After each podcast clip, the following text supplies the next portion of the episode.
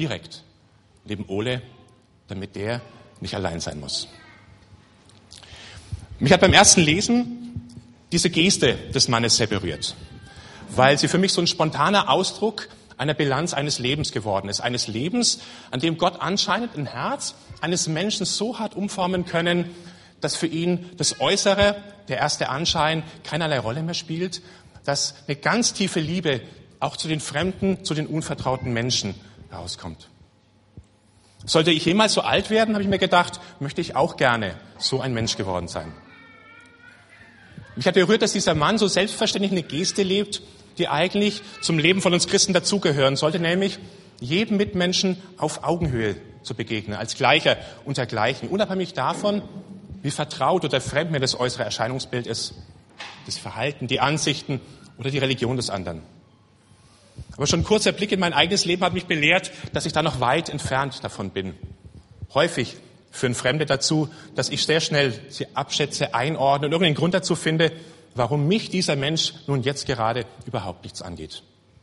Und ganz ehrlich, ich weiß nicht, wie es euch ging, mich hat der Schluss überrascht. Und das wiederum hat mich traurig gemacht. Mich hat überrascht, weil ich es auch von Christen nicht erwartet hätte, so anders sich zu verhalten. Aber dieses Abschätzen ist ja kein Muster, was sich nur in frommen Kreisen findet, sondern dieses Vergleichen, Abwerten, ja eigentlich jede Art von Berührungsangst mit Fremden ist eine Grundhaltung, die jedes Leben durchzieht. Und nachdem wir uns im letzten Monat über das Verhältnis von uns selbst äh, näher beschäftigt haben, diesen Spannungsbogen von der Einsamkeit, wo ich es mit mir selber nicht aushalte, bis hin zur Stille, wo Gott kommt, zu mir redet und mich auf die Nöte der anderen aufmerksam macht, wollen wir uns jetzt in den nächsten vier Sonntagen unser Verhältnis zu unserem Nächsten anschauen und fragen, wie wir von Feindschaft, die ja nicht nach außen als Aggression gelebt werden muss, sondern auch einfach als Gleichgültigkeit zutage kommen kann, hin zu einer Gastfreundschaft kommen. Und dieses Wort Gastfreundschaft ist ja eigentlich ein sehr schönes deutsches Wort, weil da der Gast und der Freund drin steckt. Also was bedeutet, einem Fremden ohne Vorbedingungen einen Raum anzubieten, in dem wir uns als Mitmenschen begegnen können. So gesehen hat Gastfreundschaft nichts damit zu tun, jemanden in die eigenen vier Wände einzuladen, wobei das sicherlich wichtig genug ist und wir wahrscheinlich da viel zu selten das machen, sondern es ist eine grundlegendere innere Haltung, wenn du mit einem Fremden zu tun hast. Ich habe bei Gastfreundschaft meinen Satz gelesen, bei Gastfreundschaft gibt es zwei Arten von Menschen. Die einen, da fühlt man sich wie zu Hause und die anderen, da wünscht man, man wäre zu Hause. Gastfreundschaft war im Judentum ein hohes Gut und nicht nur im Judentum, sondern auch in vielen anderen Religionen. Und ich denke, jeder von uns kennt irgendeine Geschichte, die jemand mal erzählt hat, wo man in die ärmlichsten Verhältnisse kam und die Leute haben im wahrsten Sinne des Wortes ihr letztes Hemd, ihr letztes Brötchen mit jemandem geteilt, den sie überhaupt nicht kannten, einfach weil es für sie selbstverständlich war. Das ist ein Fremder, der ist Gast und der ist auf mich angewiesen. Das Faszinierende der Gastfreundschaft ist nun, dass diese innere Freiheit, also in der großen Liebe und mit Barmherzigkeit auf die Nächsten zuzugehen, ähm, unabhängig von sozialen Schichten und von Nationalitäten, in den ersten Jahrhunderten unserer Zeitrechnung das Markenzeichen schlechthin für die Christen war. Also das hat die Attraktivität ausgemacht, wie sie von den Heiden wahrgenommen wurden, dass ihr Umgang mit Fremden ganz anderer war. Wie sie gelebt haben, war so einzigartig und hat eine viel deutlichere Predigt äh, gesprochen als das, was sie mit Worten gesagt haben. Und die christlichen Gemeinden waren in der Antike die einzige soziale Gruppe, die ganz bewusst die Aufhebung aller trennenden Unterschiede gelehrt und vor allem auch gelebt haben. Ich kenne es auch, wenn Paulus zum Beispiel im Galaterbrief schreibt, es gibt jetzt nicht mehr Juden und Nichtjuden, nicht Sklave oder freie Mann oder Frau, sondern ihr seid alle einer in dem Messias Jesus. Und genau das haben diese Menschen gelebt und es war ein absolutes Novum für ihre Umwelt. Das Spannende daran ist nun, dass es nicht von Anfang an so war, also dass die Jünger quasi nach Jesu Auferstehung so einen 40-tägigen Uralpha-Kurs gemacht hätten und dann haben sie so ein Leben gelebt, ähm, das vergleichbar mit unserem wäre. Also wenn man einen hier reingesetzt hätte, das wäre faktisch nicht aufgefallen. Sondern nach der Himmelfahrt Jesu ähm, und der Ausgießung des Heiligen Geistes erfolgte so ein langsames, oft ganz schmerzvolles Ringen, was denn das jetzt im Alltag bedeutet, dass Gott diesen gekreuzigten Messias Jesus auferweckt hat. Und langsam erst haben sie verstanden, was Gott eigentlich auf dem Herzen lag. Und ich würde euch, euch gerne ein ganz zentrales Ereignis anschauen. Ähm, das hat der Lukas so schön aufgeschrieben, dass es ein etwas längerer Predigtext ist, aber ich denke, ähm, das spricht für sich. Ein Mann aber in Caesarea mit Namen Cornelius, ein Hauptmann der sogenannten italischen Schar, fromm und gottesfürchtig mit seinem ganzen Haus, der dem Volk viele Almosen gab und alle Zeit zu Gott betete, sah in einer Erscheinung ungefähr um die neunte Stunde des Tages deutlich, wie ein Engel Gottes zu ihm hereinkam und ihn ansprach, Cornelius. Er sah ihn gespannt an und wurde von Furcht erfüllt und sagte, was ist, Herr? Er sprach zu ihm, deine Gebete und deine Almosen sind hinaufgestiegen zum Gedächtnis vor Gott. Und jetzt sende Männer nach Joppe und lass Simon holen, der den Beinamen Petrus hat. Dieser wohnt bei Simon, dem Gerber, dessen Haus am Meer liegt. Als aber der Engel, der mit ihm redete, weggegangen war, rief er zwei seiner Hausknechte und einen frommen Soldaten von denen, die beständig bei ihm waren. Und als er ihnen alles erzählt hatte, schickte er sie nach Joppe. Am folgenden Tag aber, während jene reisten und sich der Stadt näherten, stieg Petrus um die Mittagszeit auf das Dach, um zu beten. Er wurde aber hungrig und verlangte zu essen. Und während sie ihm aber das Essen zubereiteten, geriet er in Ekstase. Und er sieht den Himmel geöffnet und sieht, wie ein Gefäß, das wie ein großes Tuch aus Leinenstoff aussieht, an vier Zipfeln herabkommen und wie es auf die Erde herabgelassen wird. Darin waren allerlei vierfüßige und kriechende Tiere der Erde und Vögel des Himmels. Und eine Stimme erging an ihn, steh auf, Petrus, schlachte und iss. Petrus aber sprach, auf gar keinen Fall, Herr. Noch nie habe ich etwas Unreines oder Schmutziges gegessen. Doch die Stimme sprach zum zweiten Mal zu ihm, was Gott gereinigt hat, sollst du nicht unreinen. Das geschah aber dreimal und dann wurde das Gefäß in den Himmel aufgehoben. Als bei Petrus am Rätseln war, was diese Erscheinung wohl bedeuten soll, die er gesehen hatte, da standen die Männer, die Cornelius gesandt hatte, vor dem Tor. Sie riefen und erkundigten sich, ob denn hier Simon mit dem Beinamen Petrus wohnen würde. Und während Petrus noch am Nachdenken war, sprach der Geist erneut zu ihm, siehe, drei Männer suchen dich. Steh auf, geh hinunter ins Haus und geh mit ihnen mit, ohne im geringsten zu zweifeln, denn ich habe sie geschickt. Petrus ging zu den Männern hinunter und sprach, ich bin derjenige, den ihr sucht. Warum seid ihr gekommen? Sie sprachen Cornelius, ein Hauptmann, ein gerechter und gottesfürchtiger Mensch, über den alle Menschen aus der jüdischen Nation nur Gutes sagen können, ist von einem heiligen Engel angewiesen worden, dich in sein Haus holen zu lassen und Worte von dir zu hören. Daraufhin rief Petrus sie ins Haus und beherbergte sie. Am folgenden Tag aber machte er sich auf und zog mit ihnen fort und einige Brüder von Joppe gingen mit ihm. Als aber Petrus bei Cornelius ankam, ging dieser ihm entgegen, fiel ihm zu Füßen und begann, ihn anzubeten. Petrus aber richtete ihn auf und sprach, steh auf, ich bin ein Mensch wie du. Und während er sich mit ihm unterhielt, ging er hinein und findet viele versammelt. Und er sprach zu ihnen, ihr wisst, dass es einem jüdischen Mann verboten ist, sich in Gesellschaft eines Nichtjuden aufzuhalten oder sogar sein Haus zu betreten.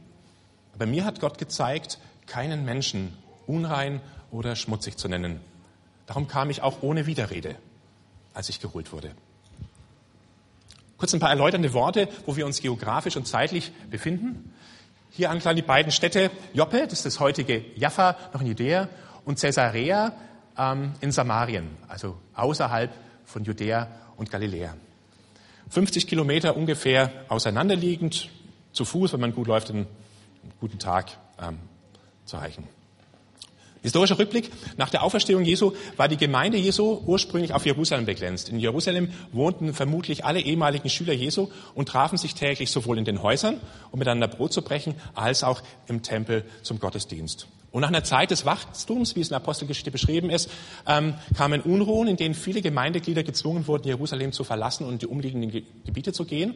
Und da begann sich die Grenzen aufzuheben, wem jetzt von Jesus erzählt wurde. Ähm, und ging nach Samarien, was ja ursprünglich ein feindliches Ausland war, obwohl sie die gleiche Sprache sprachen. Und auch Ausländer, die im Tempel zu Besuch waren, erfuhren durch die Jünger ähm, von Jesus.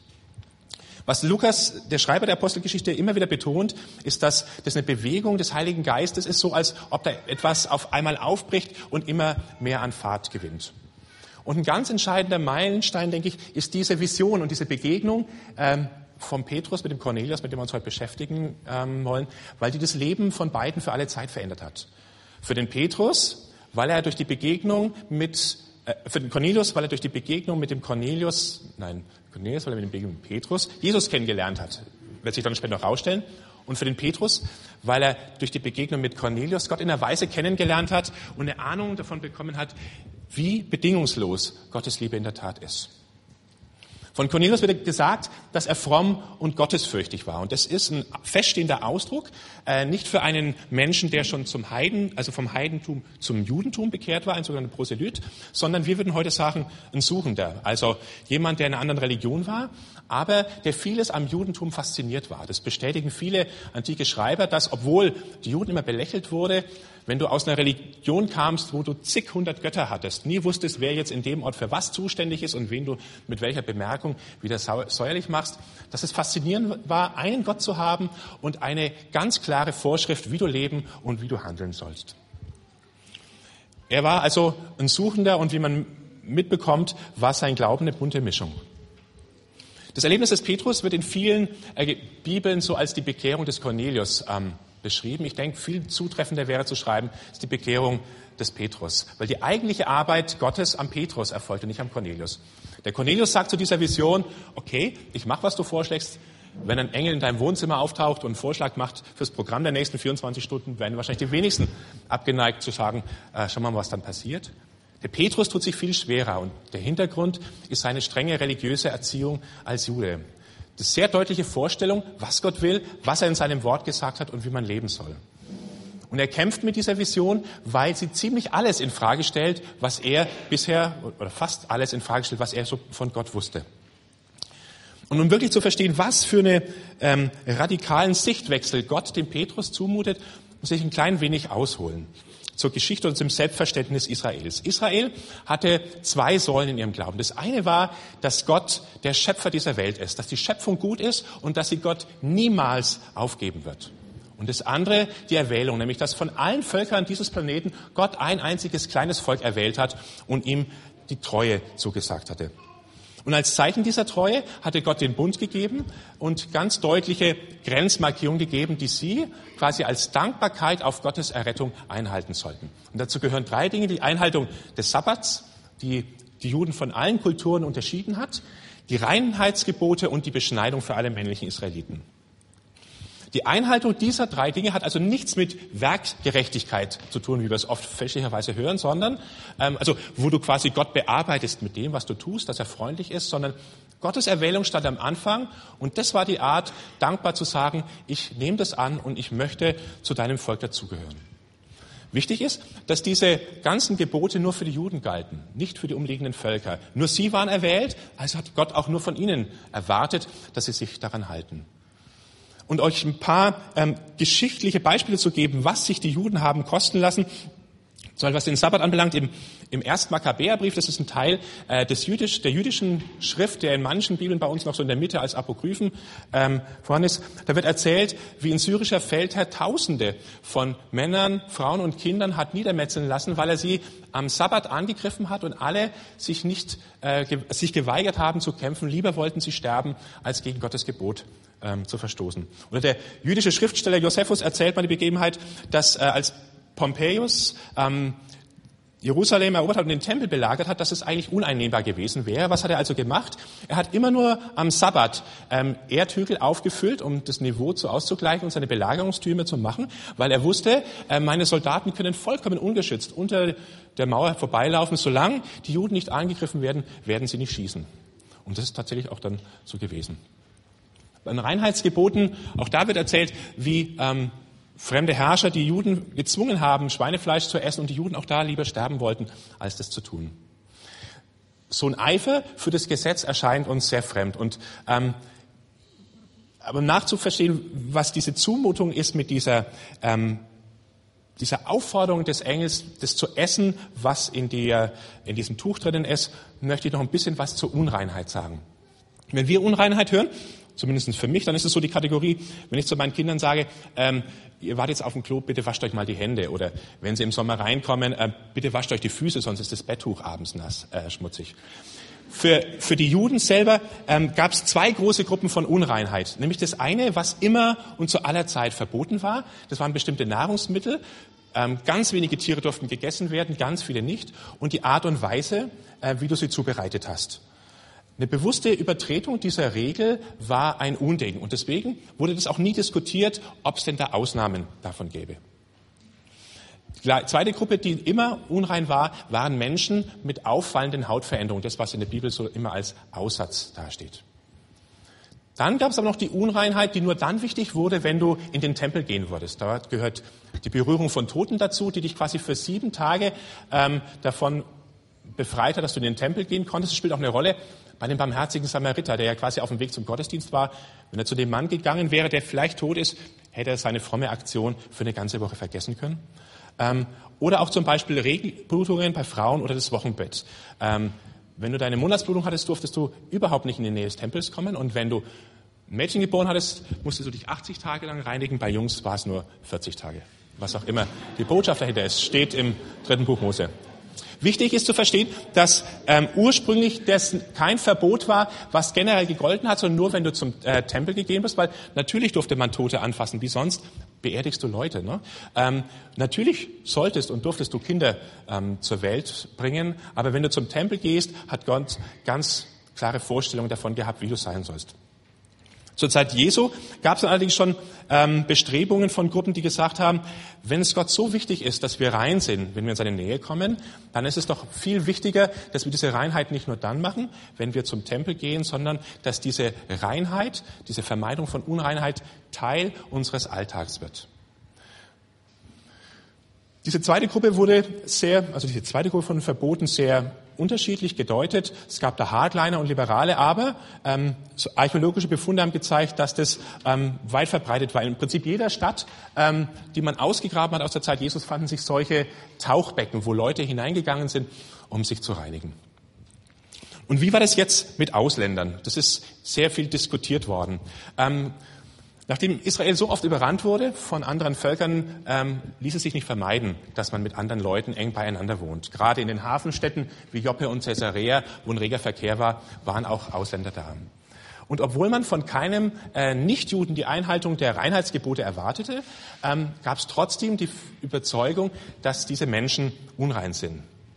Und der Grund ist, war, oder denkt man sich heute, war das, dass Heiden Götzendienst betrieben haben. Also wenn du zu einem Heiden nach Hause gegangen bist, dann hast du überall Statuen von Göttern gesehen, du hast Altäre gesehen, wo Abbildungen waren. Und überhaupt die Vorstellung, dass Menschen sich ein Abbild von Gott machen, war Juden ein Gräuel. Und wenn du dich quasi in diesen Häusern aufgehalten hast, dann war das sowas wie stillschweigende Zustimmung. Du konntest dich quasi dort infizieren und deswegen hat man sich davon ähm, ferngehalten. Dass das der Besuch bei den Heiden war, erklärt auch die sonst unverständliche Tatsache, warum der Petrus keine Schwierigkeiten hat, Leute zu sich oder besser bei seinem Freund als Untermieter einzuladen, aber sehr wohl dann, als er zum Cornelius geht, sagt, ihr wisst eigentlich, dass es einem jüdischen Mann verboten ist, zu euch zu gehen. Und ähm, nochmal, diese, diese Vermeidung von Unreinheit war für Juden die fundamentale Lebenswahrheit und Teil des Gehorsams, den Gott von ihnen erwartet. Ich habe euch ein ähm, Wort aus dem dritten Buch Mose, genau, nichts hier, ähm, wo Gott sagt, ich bin der Herr, euer Gott, der euch von den Völkern ausgesondert hat. Ihr sollt unterscheiden zwischen dem reinen Vieh und dem Unreinen, zwischen reinen Vögeln und dem Unreinen und sollt euch nicht selbst zu etwas Abscheulichem machen durch das Tier und die Vögel und durch alles, was auf dem Erdboden kriecht und dass ich euch als unrein ausgesondert habe. Ihr sollt mir heilig sein, denn ich bin heilig, ich der Herr, und ich habe euch von allen Völkern ausgesondert, mein zu sein. An der Reinheit festzuhalten hieß, an Gottes Erwählung festzuhalten. Und die letzte Unterscheidung, und da wird es auch für uns ganz spannend, ist, dass Unreinheit nicht das gleiche war wie Sünde. Mit Sünde solltest und durftest du zu Gott kommen, der im Tempel zu finden war, mit Unreinheit nicht. Das Problem war also, wenn du Sünde hattest und unrein warst, hat Gott Vorbedingungen bestellt. Und das ist eine Botschaft, ähm, die sich immer wieder auch im Alten Testament zieht. Gott gewährt Vergebung, aber nur unter Vorbedingungen. Du hast eine Bringschuld Du musst dich erst reinmachen, sonst kannst du nicht im Tempel erscheinen. Und das ist eine verheerende Botschaft und ich weiß nicht, ähm, ihr selber könnt euch auch fragen, was davon in eurem Leben, wenn ihr vielleicht einen religiösen Hintergrund habt, unbewusst mit vorgekommen ist. Wir würden heute nicht körperliche Unreinheit hernehmen, aber wir würden sagen, äh, ich habe so viel gezweifelt. So kann mich Gott nicht gebrauchen. Ich fall immer und immer wieder an der gleichen Stelle. Irgendwann muss doch Gott genug haben. Irgendwann muss ich es doch schaffen, bevor ich äh, wieder zu ihm komme. Manches von dieser Vorstellung äh, ist beim Petrus wahrscheinlich schon ins Wanken gegangen in den Jahren, als er mit Jesus unterwegs war. Ähm, und mich erstaunt immer, wie der Petrus in diesem einen Tag, als er losgelaufen ist, dann doch bei dem Cornelius ankommen kann und für ihn diese Vision Verständnis ist oder er die verstanden hat. Und vielleicht ähm, liegt es daran, dass Gott oft schon an vielen kleinen Punkten am Arbeiten ist und dann brauchst du nur noch dieses eine Erlebnis ähm, und dann fällt so wie Puzzlesteine auf einen Platz und auf einmal ist dir klar, aha, da war Gott also die ganze Zeit hinterher. Und die Vision beginnt schon mit dem Skandal. Wir haben es vorhin ähm, gesungen, wenn ich dich anbehe, geht der Himmel auf. Äh, wenn ein Jude die Vorstellung hatte, dass der Himmel aufgeht, dann war für ihn klar, ähm, er sieht Gottes Herrlichkeit, er sieht den Hofstaat, äh, er sieht die ganze Macht Gottes. Und äh, die Frage war, was haben unreine Tiere im Himmel verloren? Das ist, wir lesen das, es ist ein ganz nettes Bild, aber ähm, für den frommen Juden war das keine nette Illustration, das war ein Albtraum, so eine Vision zu haben. Und Petrus ist deswegen ratlos, weil er die Stimme, die ihm diese Vision gibt, kennt. Er kennt Gott. Er weiß, wann Gott redet und wann er, wann er nicht redet. Und er weiß, das ist Gott. Aber die Botschaft, die ich von ihm bekomme, die ist so anders als alles, was ich bisher gelehrt habe. Und wie oft gibt Gott dann als Verstehenshilfe Mitmenschen, diese drei Männer, die kommen und dem Petrus ein bisschen weiterhelfen, was diese Vision bedeuten kann. Ähm, und als er dort ankommt, weiß er, die neue Wirklichkeit, um die es geht, ist, dass Gott ohne Vorbedingungen liebt und dass es keine ansteckenden Menschen gibt.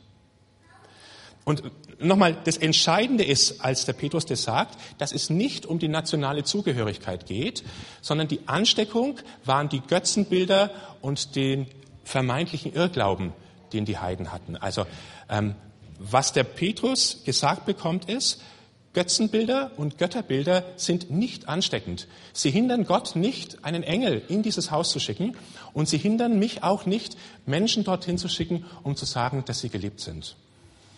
Und äh, du kannst dich mit jedem Menschen einlassen, ohne Berührungsangst, ohne Angst vor Ansteckung durch dessen Überzeugung, wie auch immer das gehen soll, durch Religion, Lebensweise, weil Gott diese Welt gehört und weil Heiligkeit immer ansteckender ist als alles andere, was es gibt. Und was Gott kann, das kannst du schon lange. Ich bin überzeugt, dass diese Vorstellung von Unreinheit uns weit mehr prägt und dass sie eine Auswirkung für mein Verständnis ähm, zu Gott und zu meinen Mitmenschen haben kann. Verständnis zu Gott, ich dachte, ist sowas wie ein Wenn-Dann-Glaube. Also das Erste, so wie du bist, brauchst du Gott nicht unter die Augen treten. Nur wenn du akzeptabel geworden bist, dann brauchst du kommen. Anders nicht. Das Zweite, es liegt an dir, den ersten Schritt zu tun. Wenn ich nicht den ersten Schritt tue, wenn ich nicht dieses ewige Problem endlich mal auf die Reihe bekomme, dann brauche ich vor Gott gar nicht erscheinen, weil er wartet, dass ich rein werde.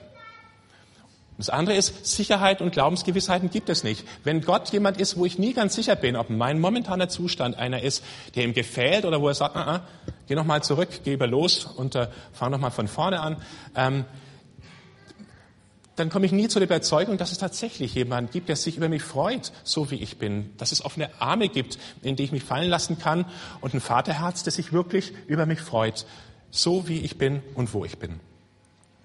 Wenn ich ein Wenn-Dann-Glaube habe, dann heißt Glauben täglich neu um Gottes Gunst dringen. Und irgendwann ist es so anstrengend, dass man alles über Bord schmeißt. Und da kann die eigene Lebensgeschichte ähm, verschärfen mit wirken, dass wir groß geworden sind im Elternhaus, wo die Botschaft vermittelt wurde, Liebe ist immer an Bedingungen verknüpft, aber auch ähm, an die Art und Weise, wie wir die Bibel lesen. Wenn für mich die Bibel wie so ein Lehrbuch ist, wo die erste Seite und die letzte Seite problemlos in Deckung gebracht werden können, dann habe ich Schwierigkeiten zu lesen, dass Gott Bedingungen stellt auf der einen Seite und Jesus zu sehen, der keinerlei Schwierigkeiten hatte, mit Unreinheit und so umzugehen. Wenn wir verstehen, dass Gott nach und nach im Lauf der Geschichte in einem großen Bogen sich selber immer mehr zu erkennen gegeben hat dann ähm, ist so wie der Petrus das erlebt hat, dass Gott nämlich Dinge ähm, zu Ende bringt und Neues dann anfängt.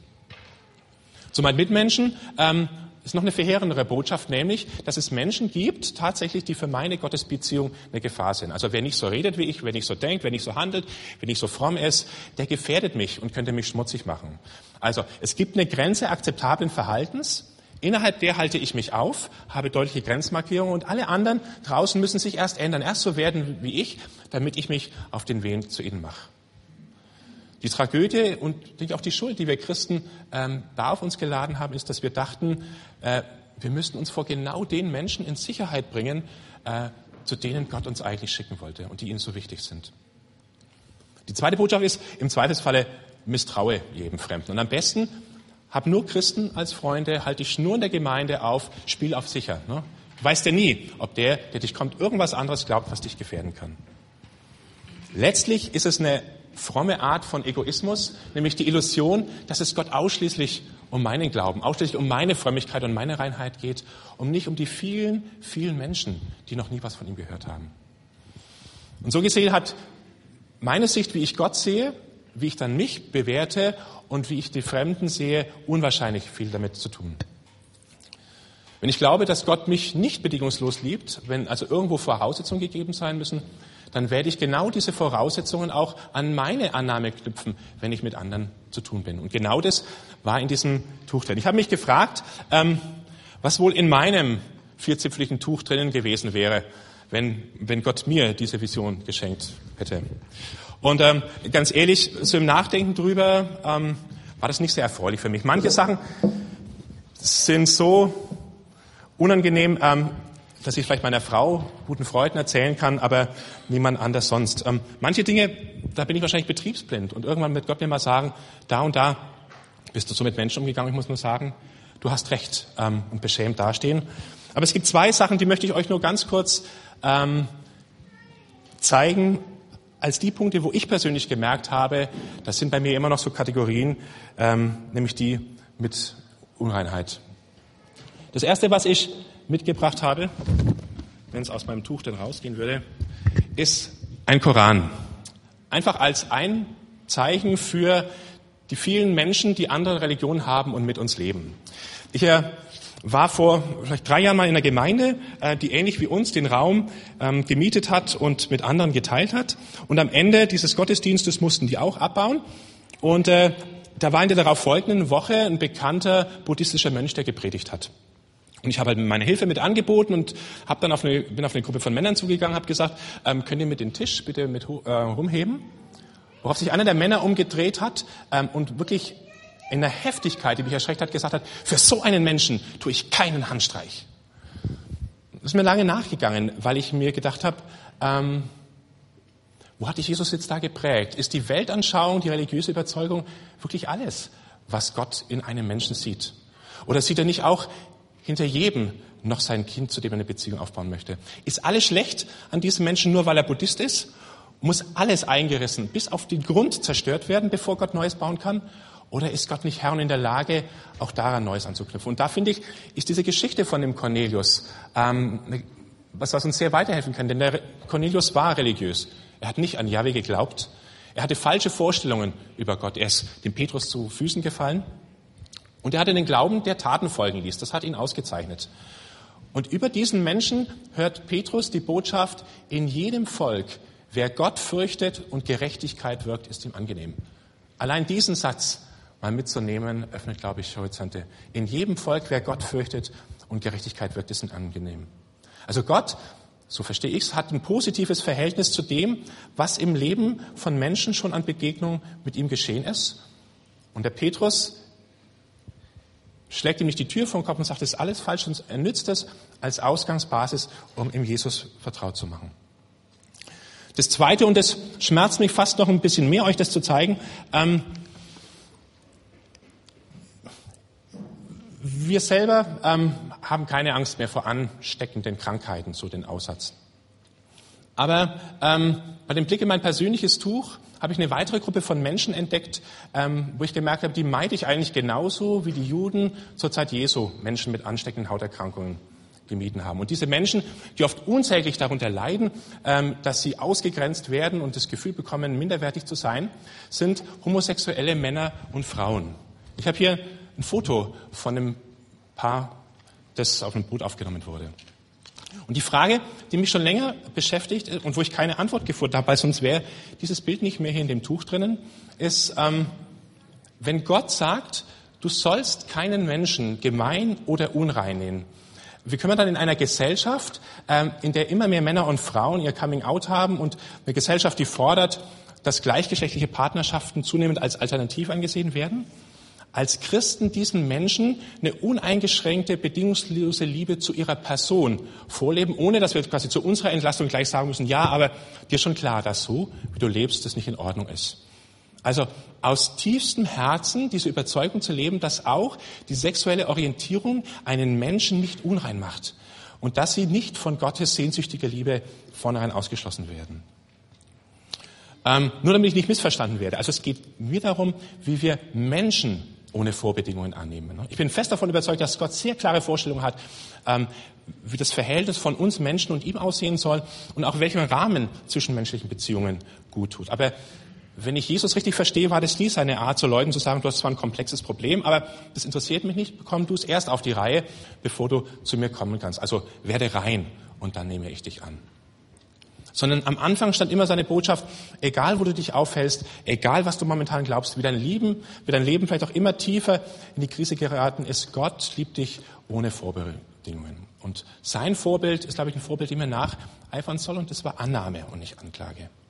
Also unsere Aufgabe, denke ich, ist es, Menschen radikal anzunehmen, wo immer und wie, wann immer wir sie vorfinden leidenschaftlich für sie zu Gott zu bitten und auf den Weg mitzunehmen, wo sie in eine Beziehung mit hineinmachen. Und ich glaube, das ist wichtig, dass diese Gastfreundschaft, die wir vorhin besprochen haben, also dieser Raum, den wir anderen anbieten, kein Selbstzweck ist und auch kein Vakuum, sondern weil ich dabei bin, ist auch Gott immer mit in diesem Raum. Und das ist, glaube ich, die Kunst, die wir alle lernen, wenn wir gastfreundlich sind, so auf die Stimme des Heiligen Geistes zu hören, auf die immer so zu fragen, ähm, ist es jetzt dran, irgendwas zu sagen oder nur zu helfen. Gott, möchtest du, dass ich schweige, dass ich rede und dass uns klar ist, ähm, dass Gott durch uns in jedem Moment an Menschen herankommen kann. Ich musste so staunen über, oder schmunzeln über diesen Schlusssatz von Petrus, dass er zum Kornelius sagt, darum kam ich auch ohne Widerrede. Was er meint halt, ich habe nicht mit dem Heiligen Geist angefangen zu diskutieren. Ne?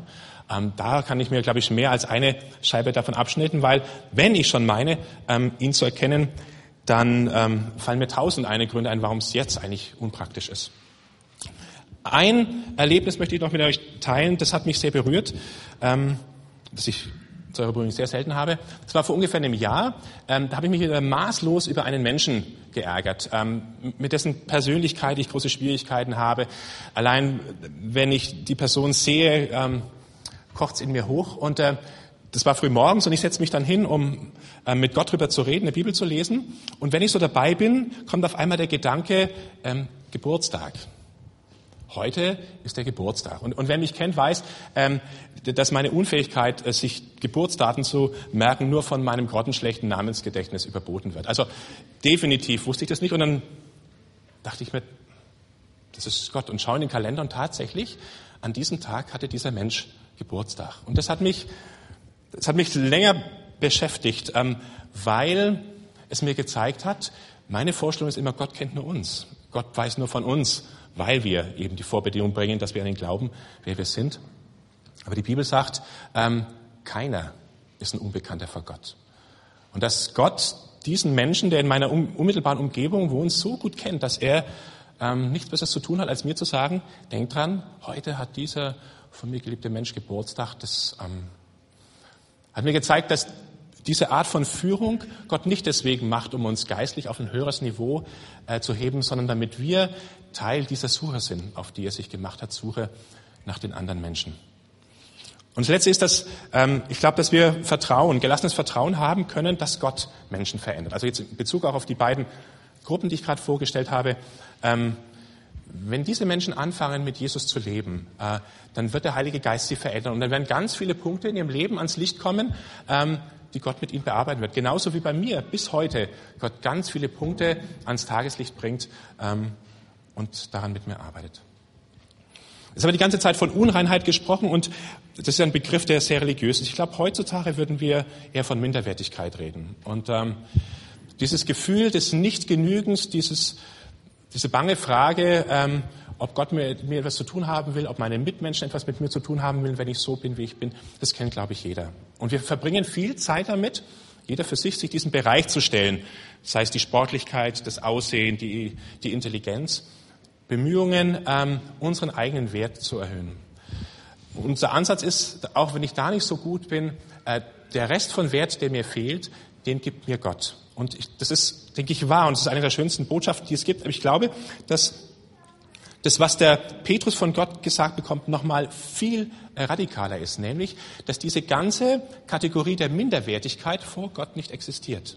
Es gibt keinen minderwertigen Menschen. Also ich bin zum ersten Mal so richtig drauf gestoßen, als ich Alfred Adler gelesen habe, einen Individualpsychologen, der gesagt hat, ähm, Menschen werden weniger davon bestimmt, ähm, was aus ihnen herauskommt, sondern wo sie mit ihrem Leben hinwollen, dem großen Ziel. Und das Ziel von uns allen ist, dass wir irgendwann mal so eine Kränkung erlebt haben, gemerkt haben, wir können eigentlich gar nichts und wir wollen von der Minderwertigkeit zur Größe kommen. Und dass er gesagt hat, das Problem mit diesen Menschen ist, ähm, dass diese Menschen von der fiktiven Voraussetzung der Minderwertigkeit ausgehen. Also die Denkvoraussetzung, dass es jemand gibt, der Minderwertigkeit ist, minderwertig ist, ist grundverkehrt. Und ich glaube, das hat eine ganz große Auswirkung auf unseren Umgang mit uns selbst und mit unseren Nächsten. Ähm, denn wenn ich versuche mir zu zeigen, dass ich Wert habe, dann habe ich das ja immer noch akzeptiert, dass es so etwas überhaupt geben kann. Kein Mensch, der mir begegnet, hat etwas, was ihn für Gott nicht liebenswert macht. Franz von Assisi hat mal gesagt, nur was ich in Gottes Augen bin, das bin ich wirklich. Und ich frage mich, wie unser Alltag aussehen würde, weil diese diese Schubladen, der ist minderwertig, ähm, die ziehen wir so schnell auf. Also wie unser Schulalltag aussehen würde, wenn du jeden Gedanken, äh, der dir sofort kommt, ach, wie ist denn der schon wieder, ähm, ersetzt mit dem Gedanken, kein Mensch ist minderwertig. Und nur wie Gott die Dinge sieht, das ist wirklich entscheidend. Und mit diesem stillen Gebet immer, Gott, ähm, dieser Mensch ist genauso geliebt, äh, gibt es irgendetwas, was ich für ihn, ihn tun kann. Ähm, das Gebet ist ganz wichtig, aber ich möchte noch auf einen ganz typischen Fehler hinweisen, den man ähm, beim Beten machen kann. O Herr, lass mich meinen Nächsten in Liebe und Gerechtigkeit begegnen. O Herr, lass mich nicht vergessen, dass andere in Not sind. Lass mich brüderlich teilen. Lass mich eifrig sein. Lass mich dir nachfolgen. Lass. Und Gott sagt, ich hindere dich doch gar nicht. Ich habe gemerkt, dass sobald ich anfange zu beten, Herr, lass mich, ähm, ich seine Stimme hört, die sagt, ich hindere dich nicht. Das letzte, ein Gedanke, der ähm, das Ganze nochmal ein bisschen weiter rausholt, ist,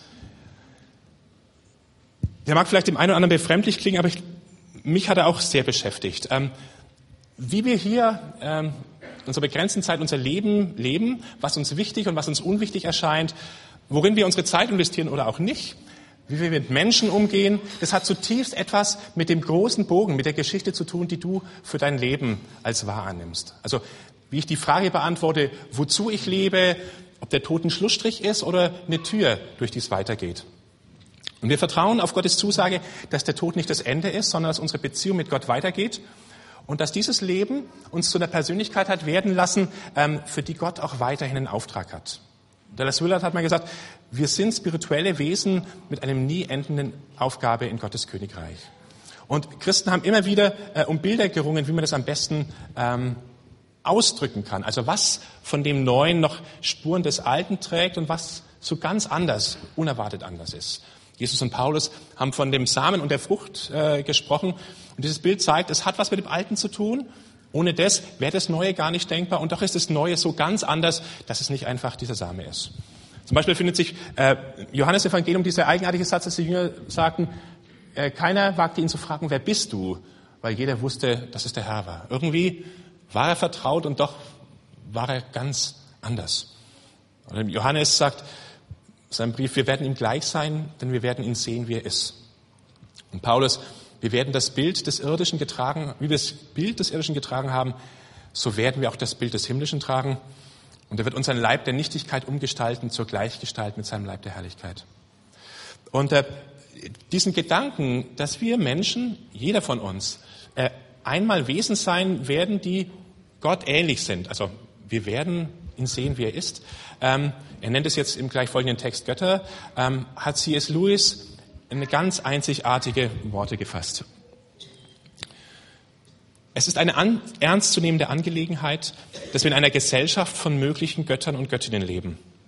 Jeden Tag sollten wir daran denken, dass die dümmste und uninteressanteste Person, mit der du dich gerade unterhältst, eines Tages eine Kreatur sein könnte, vor der du, wenn du ihr jetzt begegnen würdest, auf die Knie fallen müsstest und versucht wärst, sie anzubeten. Oder aber ein derartiger Horror und ein solches Verderben, das dir jetzt, wenn überhaupt, eigentlich nur in deinen schlimmsten Albträumen begegnen würde. Den ganzen Tag lang helfen wir uns gegenseitig zu einem gewissen Maß in die eine oder andere dieser Richtungen. Im Lichte dieser überwältigenden Möglichkeiten und mit der daraus resultierenden Ehrfurcht und Umsicht sollten wir alle unsere zwischenmenschlichen Beziehungen gestalten, alle Freundschaften, jede Liebe, jedes Spiel, selbst die Politik. Es gibt keinen gewöhnlichen Menschen. Du hast noch nie mit einem rein Sterblichen gesprochen. Nationen, Kulturen, Künste, die Zivilisation, die sind sterblich und ihre Lebensspanne ist im Vergleich zu der unseren wie das Leben einer Eintagsfliege. Nein, es sind Unsterbliche, mit denen wir Spaß haben, arbeiten, die wir heiraten, über die wir uns lustig machen und die wir ausbeuten. Unsterblicher Schrecken oder unvergänglicher Glanz. Das heißt nicht, dass wir ständig schwermütig sein müssten. Nein, wir sollen spielen, genießen. Aber unser Vergnügen sollte von einer Art sein, die zwischen Menschen existiert, die sich von Anfang an ernst genommen haben. Keine Leichtfertigkeit, keine Überheblichkeit, kein Schubladendenken. Neben den heiligen Sakramenten ist unser Nächster das heiligste Objekt, das Gott unseren Sinnen präsentiert. Und vielleicht hast du jetzt in den letzten Minuten gespürt, wie, wie Gott dich innerlich anstupst, ähm, deine momentane Sichtweise zu hinterfragen, dein Herz weit zu machen, dass du so ein Mensch wirst, der auf andere zugehen kann. Und vielleicht, wenn wir 80 geworden sind, vielleicht ist es dann für uns auch die natürlichste Sache der Welt geworden, so auf Fremde zuzugehen, wie der alte Mann am Anfang der Geschichte. Aber ich denke, wir müssen nicht bis 80 warten. Die Welt ist voll von Oles. Und um ihnen zu begegnen, muss man auch nicht weit gehen. Sie kreuzen ständig unseren Lebensweg. In deiner Klasse, am Arbeitsplatz, im Sportverein, wenn du in der Kneipe bist, Bekannte unserer Freunde. Oder sie kommen einfach als diese ungeplanten Unterbrechungen, von denen Peter letzten Sonntag erzählt hat. Und diese Menschen sind oft auf einer ähm, sehr schmerzvollen Suche nach einem gastfreundlichen Ort, wo das Leben ohne Angst gelebt werden kann und wo bedingungslose Liebe und Gemeinschaft erfahren werden kann. Das werden Sie nicht so oft sagen. Manchmal ist nach außen hin so sogar das Gegenteil zu sehen. Aber wenn Sie den gastfreundlichen Raum finden, dann öffnen Sie sich möglicherweise. Das Dumme ist nur, kein Mensch wird dich zwingen, so zu werden. Jeder von uns hat das Recht, in seiner Behaglichkeitszone zu bleiben. Und wie es Jesus mal gesagt hat, nur die zu lieben, die mich auch lieben. Kein Mensch wird uns als Elia-Gemeinde zwingen, so ein gastfreundlicher Ort zu werden. Auch Gott wird uns nicht dazu zwingen. Die Welt ist voll von Gemeinden, die an sich selbst genügen haben, die ihre Grenzen hochgezogen haben und wo Menschen spüren, da bin ich nur dann willkommen, wenn ich bestimmten Bedingungen gehorche. Und auch wir können so weiterleben wie bisher, die Gottesdienste feiern und unsere Berührungsängste pflegen und doch unausgesprochene und deutliche Grenzmarkierungen setzen. Aber ich befürchte, dass wir uns dann zunehmend davon entfernen, wo der Heilige Geist zu finden ist, wo wir wirklich Wunder erleben, wo Menschenleben radikal verändert werden können, weil der Heilige Geist immer schon auf dem Weg zum Menschen ist. Und bevor ich jetzt äh, mit einem Gebet schließen möchte und die Band nach oben kommt, möchte ich euch schon mal einladen, die nächste Viertelstunde darauf zu wenden, verwenden, ähm, auf eure ganz persönliche Art, jetzt auf das zu reagieren, was Gott jetzt vielleicht in euch bewegt hat, auf dieses Anliegen, ähm, gastfreundlich mit dem ganzen Leben zu werden. Wir haben hier ähm, einige Stationen aufgebaut, zu denen ihr hingehen könnt, um Dinge nachklingen zu lassen oder einfach mit Gott darüber zu reden. Das eine ähm, ist hier mal mein vierzipfliges Tuch. Und am Boden ähm, sind hier eine ganze Reihe an Tüchern. Die dürft ihr gerne in die Hand nehmen, auch mitnehmen ähm, in den nächsten Wochen und mit Gott darüber reden. Äh, was für euch in diesem Tuch wäre. Vielleicht sind es Bilder, die man hineinlegen kann, vielleicht Namen, die man draufschreibt oder irgendetwas anderes. Als ständige Erinnerung, ähm, dass es Gottes Wunsch ist, dass wir keinen Menschen mehr als unrein oder schmutzig sehen. Wir haben hier drüben ein Bibelwort und ein paar Spiegel. Ähm, dieses Wort gilt euch und schaut euch in dem Spiegel an, ähm, und wisst, dass Gott es zu euch sagt. Hier die Möglichkeit, einfach in der Stille zu beten. Ähm, und vielleicht hatte ich jetzt Gott an der einen und anderen Stelle so berührt, dir was gezeigt und du verspürst den Wunsch, ähm, mit anderen darüber zu reden, ähm, mit ihnen zu beten oder dass jemand für dich bittet. Und ich denke, dort drüben findet ihr dann das Gebetsteam. Das sind Menschen, die gerne mit und für dich beten. Ich möchte jetzt gern beten.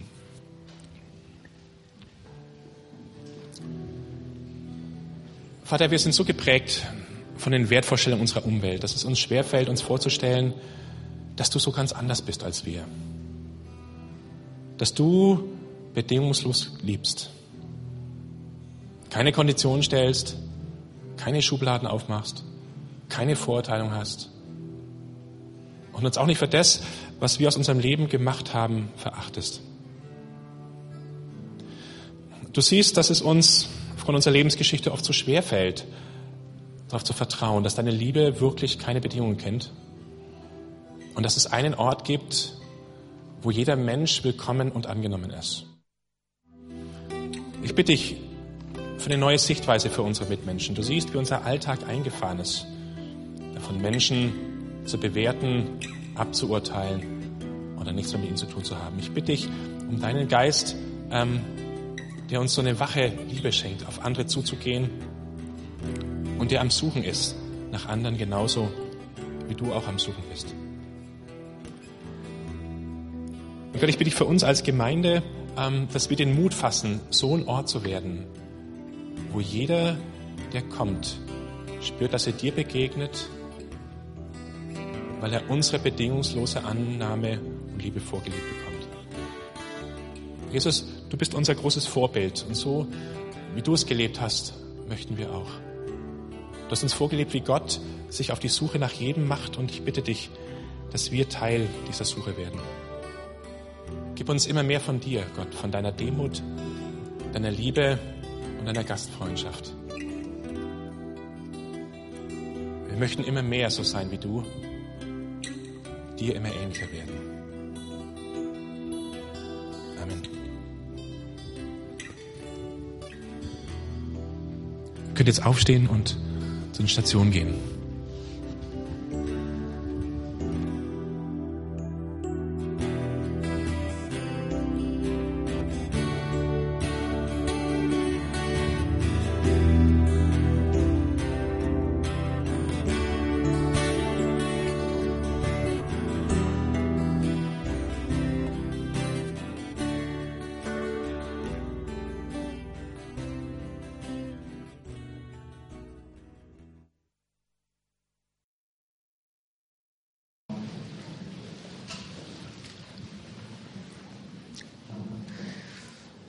Das ist der Segen, den Gott dem Aaron gegeben hat, den Priestern von Israel, dass sie ihn an das Volk weitergeben und so gebe ich ihn euch auch weiter. Der Herr segne dich und behüte dich. Der Herr lasse sein Angesicht leuchten über dir und er sei dir gnädig. Der Herr hebe sein Angesicht über dich und gebe dir Frieden. Und so geht mit Gott in die kommende Woche. Amen.